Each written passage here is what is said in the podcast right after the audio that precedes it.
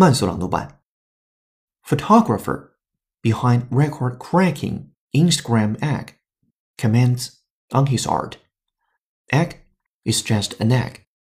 It is 2019, and our most prominent celebrity is now a humble egg. Having defeated Kylie Jenner's Instagram record, following a viral campaign to rack up a ridiculous number of likes. We now live beneath the shadow not only of powerful rich humans, but of a simple stock photo of breakfast too.